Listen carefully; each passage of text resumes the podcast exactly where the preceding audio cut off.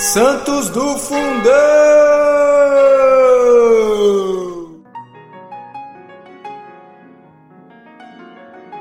Fala galera, hoje, 30 de junho, celebramos São Basilido, o mártir.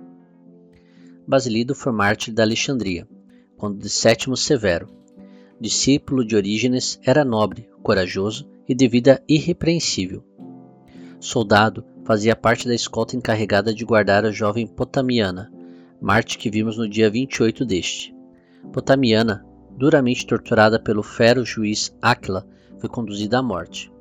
O povo, convulsionado a gritar, ansioso por se apoderar da santa jovem, foi contido por Basílio corajosamente. Tal atitude levantou suspeitas.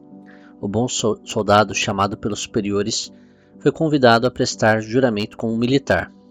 Como cristão, Basilido recusou-se com firmeza. Foi então metido numa cela.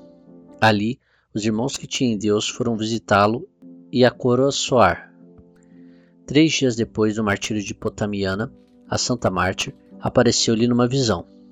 Era de noite, e por todo o presídio só o silêncio imperava.